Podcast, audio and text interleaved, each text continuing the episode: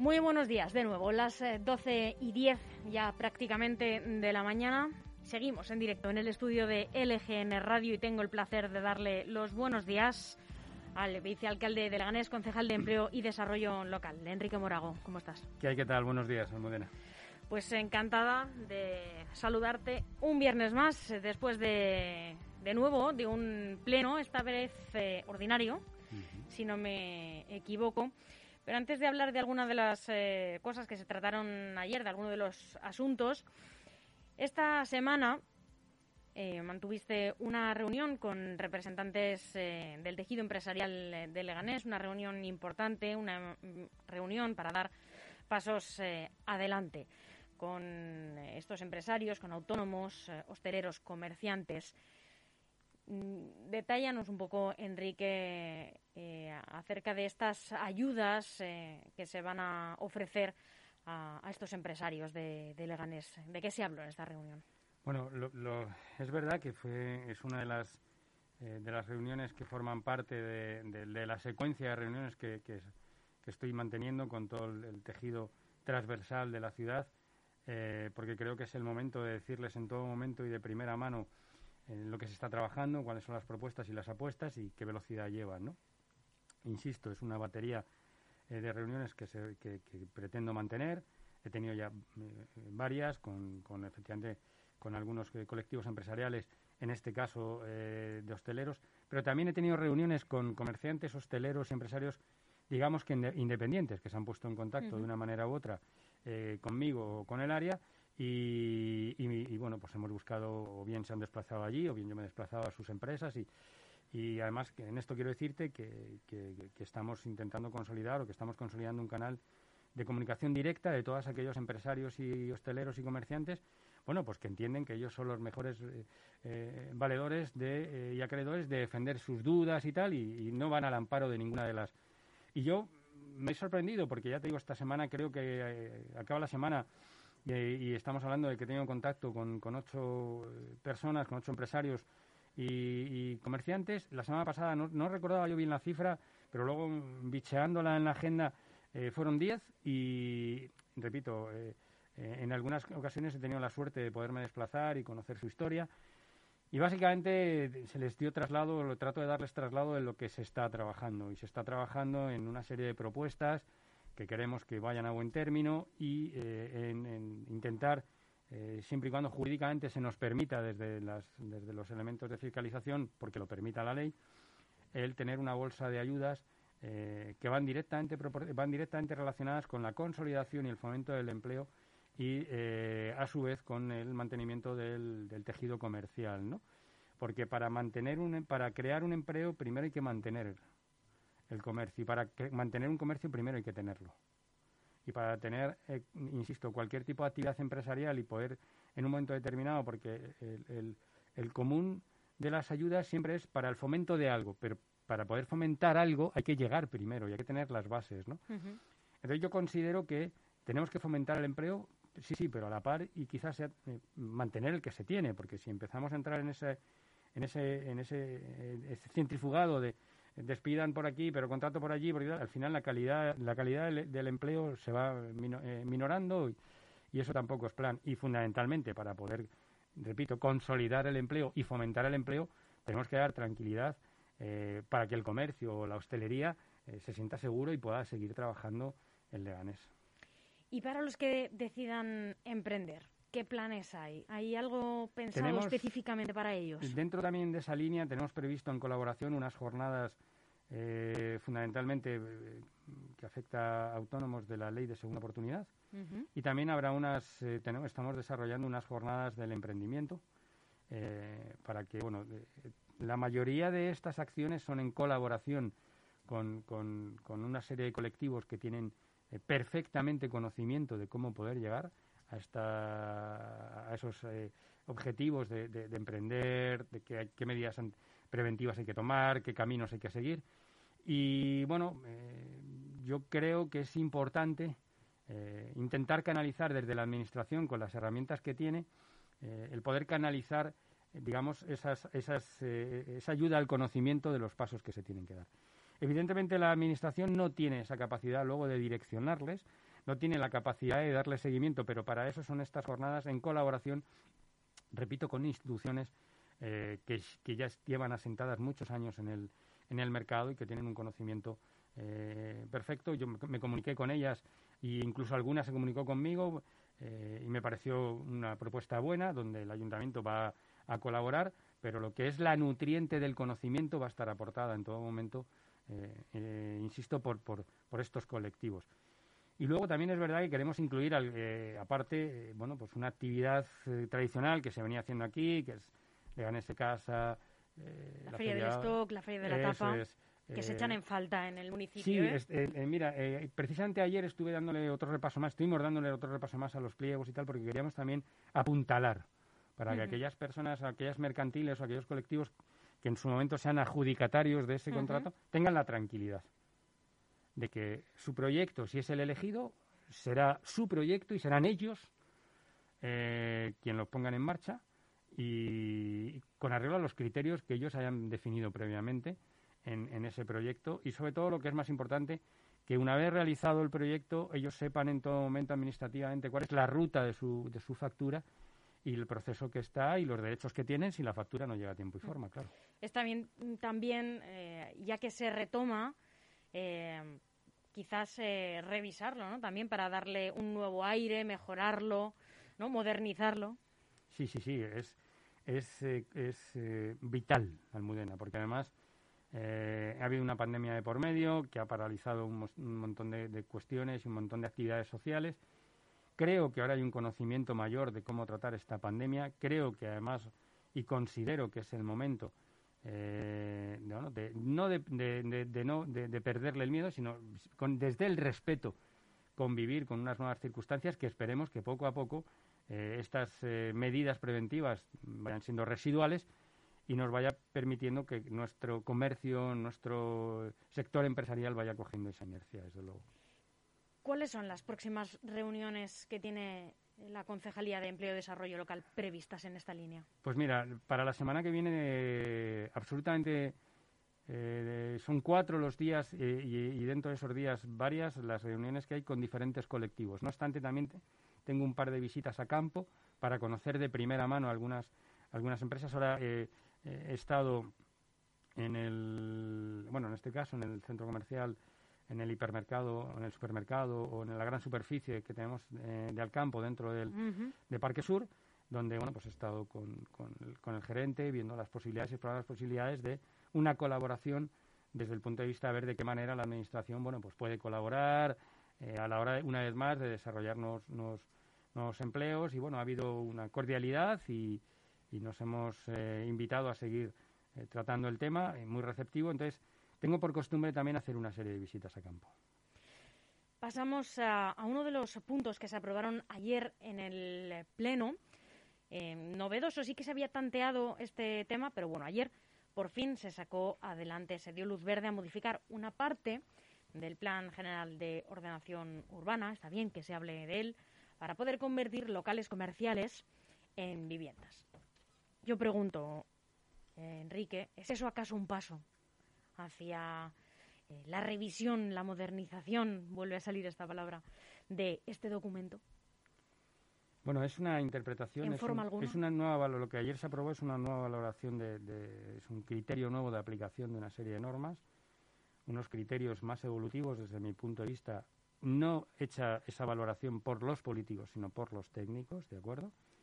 Eh, y sí, yo te puedo, por lo menos yo me, lo he tomado como que es un primer movimiento hacia la modernización de nuestro plan, la modernización de nuestra ciudad. Y en esa línea yo desde luego voy a seguir trabajando para que Leganés, en el tiempo que precise la norma y en el tiempo que, la participación abierta eh, define y delimite, tenga un nuevo plan eh, general de ordenación urbana, que es lo que necesita. Ahora mismo estamos en una situación, yo creo, eh, la ciudad de Leganés, por su entorno privilegiada, estamos, somos limítrofes con, con, la capital, con lo cual, eh, bueno, pues podemos tener un papel muy importante para absorber todas aquellas necesidades desde el punto de vista industrial que no se puedan cubrir en la capital, bueno, pues por una serie de criterios, eh, de nuevos criterios urbanísticos, y lo que es más importante, que los, los, vecinos y las vecinas de Leganés que decidan apoyar, o sea, iniciar su proyecto eh, de vida en Leganés, pues vayan teniendo eh, un camino que se más o menos se vislumbre, donde podamos poner en, en, sobre, el, sobre a su acceso o, cerca de ellos, pues una ciudad limpia, una ciudad moderna, una ciudad, eh, pues eso, rehabilitada en los, en los parques, o sea, perdón, en los barrios donde más se necesite y, a su vez, un crecimiento ordenado propio de una ciudad como es Leganés. También se gana, yo creo, con esta iniciativa en términos de accesibilidad. Sí, por supuesto. Ahí ya no quedaría nada fuera de lugar. Ni ¿No? Algo por lo que habéis abogado muchísimo desde Ciudadanos desde el comienzo de la legislatura. Cualquiera de las administraciones con las que te pongas, eh, cualquiera, cualquier administración, sea Leganés, sea Getafe, sea Miguel Turra, sea cualquiera, cualquiera de ellas eh, siempre tiene carencias eh, con aquellos puntos o aquellos términos de cumplir los, los estándares de, de accesibilidad 100%, porque no se ha preparado la, la sociedad no se ha preparado para ello. Eh, sí es verdad que, determinados colectivos y determinados sectores nos dan mucho la matraca y damos mucho la matraca a los vecinos con que hay que hacer determinadas cosas, pim, pim, pim, pero esta cosa, esta situación tan sumamente importante eh, se les está pasando a todo el mundo y yo creo que eso es tremendamente grave, o sea, es tremendamente grave. Quiero insistir, todas y cada una de las personas, cuando nacemos tenemos unas dependencias en términos de movilidad y conforme nos vamos haciendo mayores también. Y ahí ese déficit que no están cubriendo las administraciones, porque los gestores que han decidido en un momento determinado, años atrás, promocionar lo primero su imagen o su colectivo o su partido, lo han ido abandonando. Y yo me parece que es tremendamente grave. No sé si algún vecino que nos pueda estar escuchando eh, a lo mejor está interesado o puede sentir inquietud con respecto a este tema del que estamos hablando. Eh, no sé si tienes eh, conocimiento, Enrique, eh, o a lo mejor te estoy poniendo en un aprieto y si es así, puedes decírmelo sin compromiso ninguno. ¿Cuáles son los requisitos que tiene que cumplir un local para convertirse en vivienda o alguno de, ellos? A ver, son requisitos, son prescripciones técnicas, que efectivamente son los técnicos en función del perfil del local y en, función de la, de la ubicación del mismo la que los que lo van a definir. Yo no puedo definir, pero por una lógica más o menos coherente, eh, todos se podrán convertir en vivienda todos aquellos locales que salvaguarden la integridad de las personas del que en ellos van a vivir y con, junto con los que van a convivir, ¿vale? Entonces, está claro que aquellos locales que no reúnan condiciones desde el punto de vista de salida de humos y tal y demás, y pues entiendo yo que esos no, no, no, no pasarán el corte, por así decirlo, o no reunirán criterio. Eso va a depender, por suerte, para los ciudadanos de Leganés, por suerte, va a depender de los, de los técnicos. También en el pleno de ayer, Ciudadanos presentaba una moción eh, similar o, igual a otras presentada por Partido Popular y Vox en contra de las declaraciones eh, atribuidas, bueno, declaradas, mm, valga la redundancia, por el ministro de Consumo, Alberto Garzón, en The Guardian, eh, en una entrevista publicada en diciembre, ¿no? acerca de las macrogranjas, la contaminación que suponen, la calidad de la carne que exportan, etcétera. Y yo pregunto, y muchos vecinos también, ¿no? a través de las redes sociales, si este tipo de, mociones son constructivas de cara a la ciudadanía de Leganés. Pues directamente no tienen una afectación, y hay que reconocerlo. No tienen una afectación directa, pero sí es verdad que tampoco está de más en un momento determinado mm, decirles a todo el mundo que no se, no se penaliza, no debe penalizarse el ser español, el sentirse español y el sentirse orgulloso de ser español. Y que efectivamente, eh, en un momento determinado, tener al frente de la representación de un país una persona que no cree en su país, bueno, pues yo creo que se debe de saber, porque mañana, pues por el motivo que sea, a lo mejor este señor eh, pues, pues, pues decide venir a Leganés y tiene que saber lo que se piensa o lo que se, lo que se pretende eh, con hacer en cuanto a sus su postulamiento.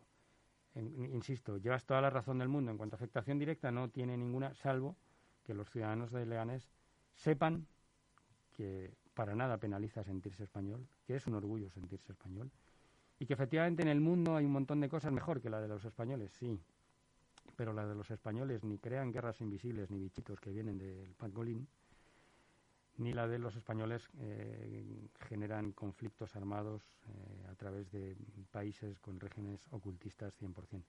Para mí lo que hay en España es lo mejor que uno puede tener en la vida.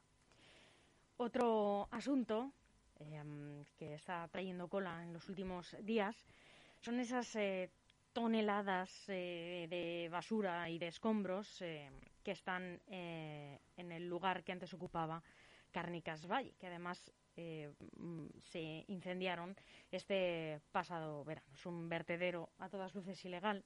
Y además, al parecer, la Comunidad de Madrid envió un comunicado al ayuntamiento, del que Enrique eres vicealcalde, para que actúe directamente sobre la zona. Además, que están con todo este tema del arco verde. ¿no? Em, en fin, el caso es que el ayuntamiento tiene que actuar. De alguna manera hay que limpiar esa zona, aunque solo sea por el aspecto que da. Em, y no sé qué, medidas va a tomar el ayuntamiento más allá de asegurar que los policías locales, que también están en una situación pues muy precaria en nuestro municipio, impiden el paso a que nuevas eh, personas pues arrojen sus escombros. primero hay que, hay que poner en situación que no se puede actuar siempre eh, en, dominios o en territorios que tienen una titularidad privada. Tiene que haber antes una serie, eh, digamos, de configuraciones que te autoricen a hacerlo, ¿vale? Evidentemente, los propietarios de ese terreno no son los que acumulan, o todo pinta que no son los que acumulan ese tipo de, residuos.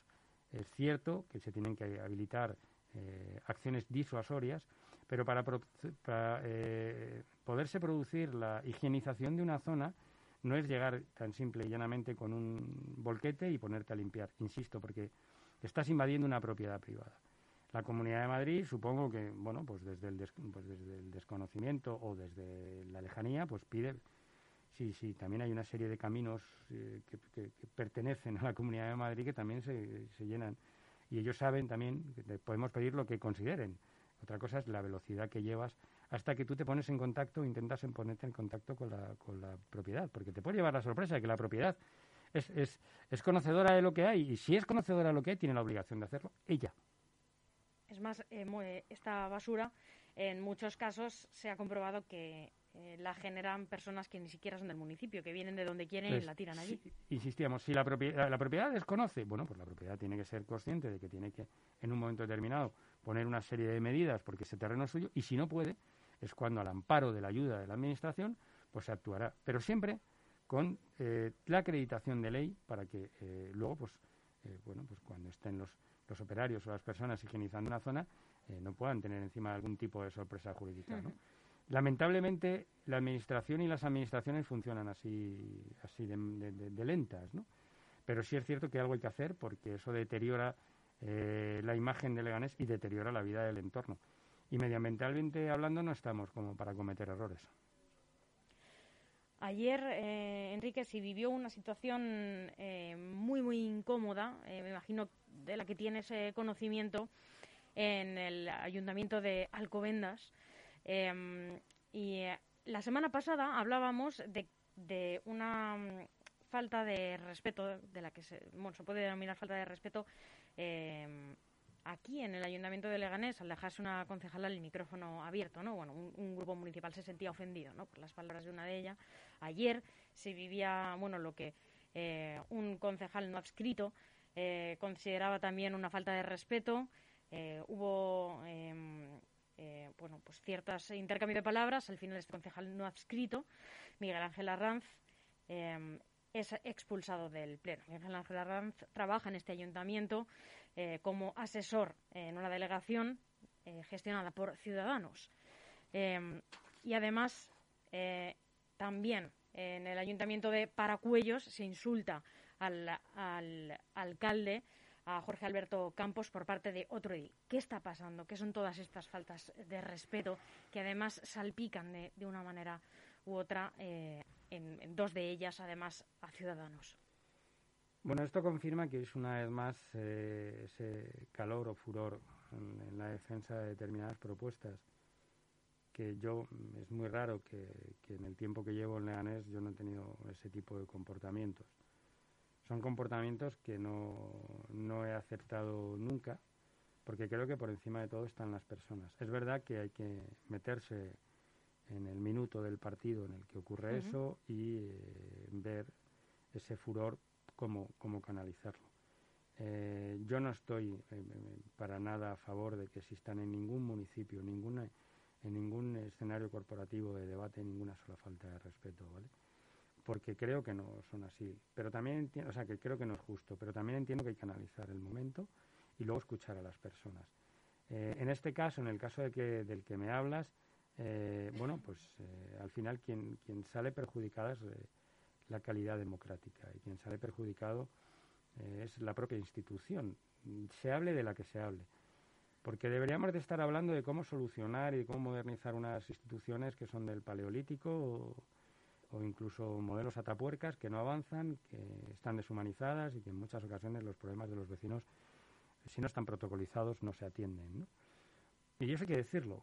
Eh, y eso es donde hay que centrarse y unir fuerzas. yo invitaría a todas aquellas personas que en el furor de la lucha política, eh, bueno, pues, pues, llegan a estos, a estos términos o a estos parámetros, que lo reconvirtiesen en, en, esa, en esa lucha conjunta por agilizar una administración que los ciudadanos piden a gritos que sea ágil para poderles proteger.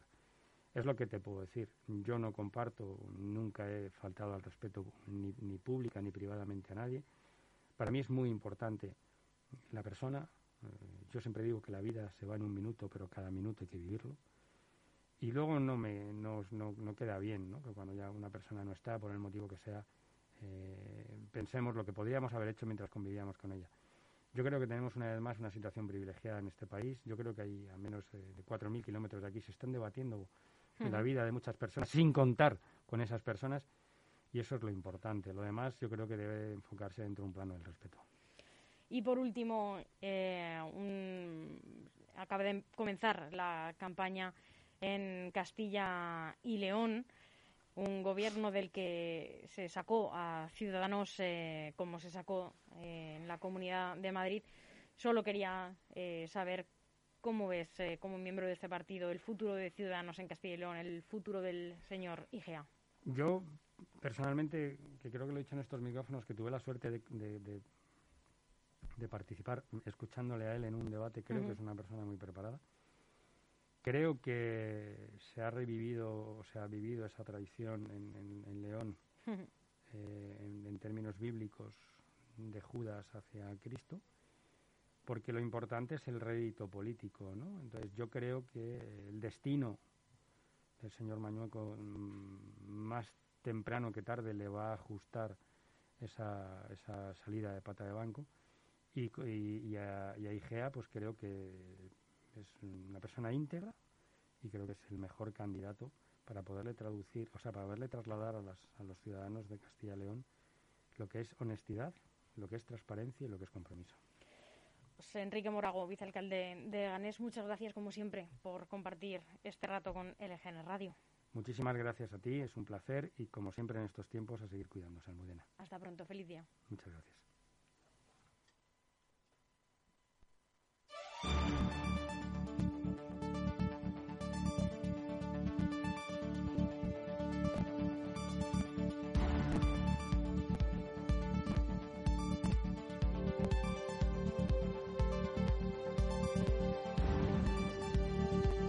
Aún hay algunos que piensan que la radio debe sintonizarse. Nosotros no. Descárgate la app de LGN Radio en Google Play o App Store.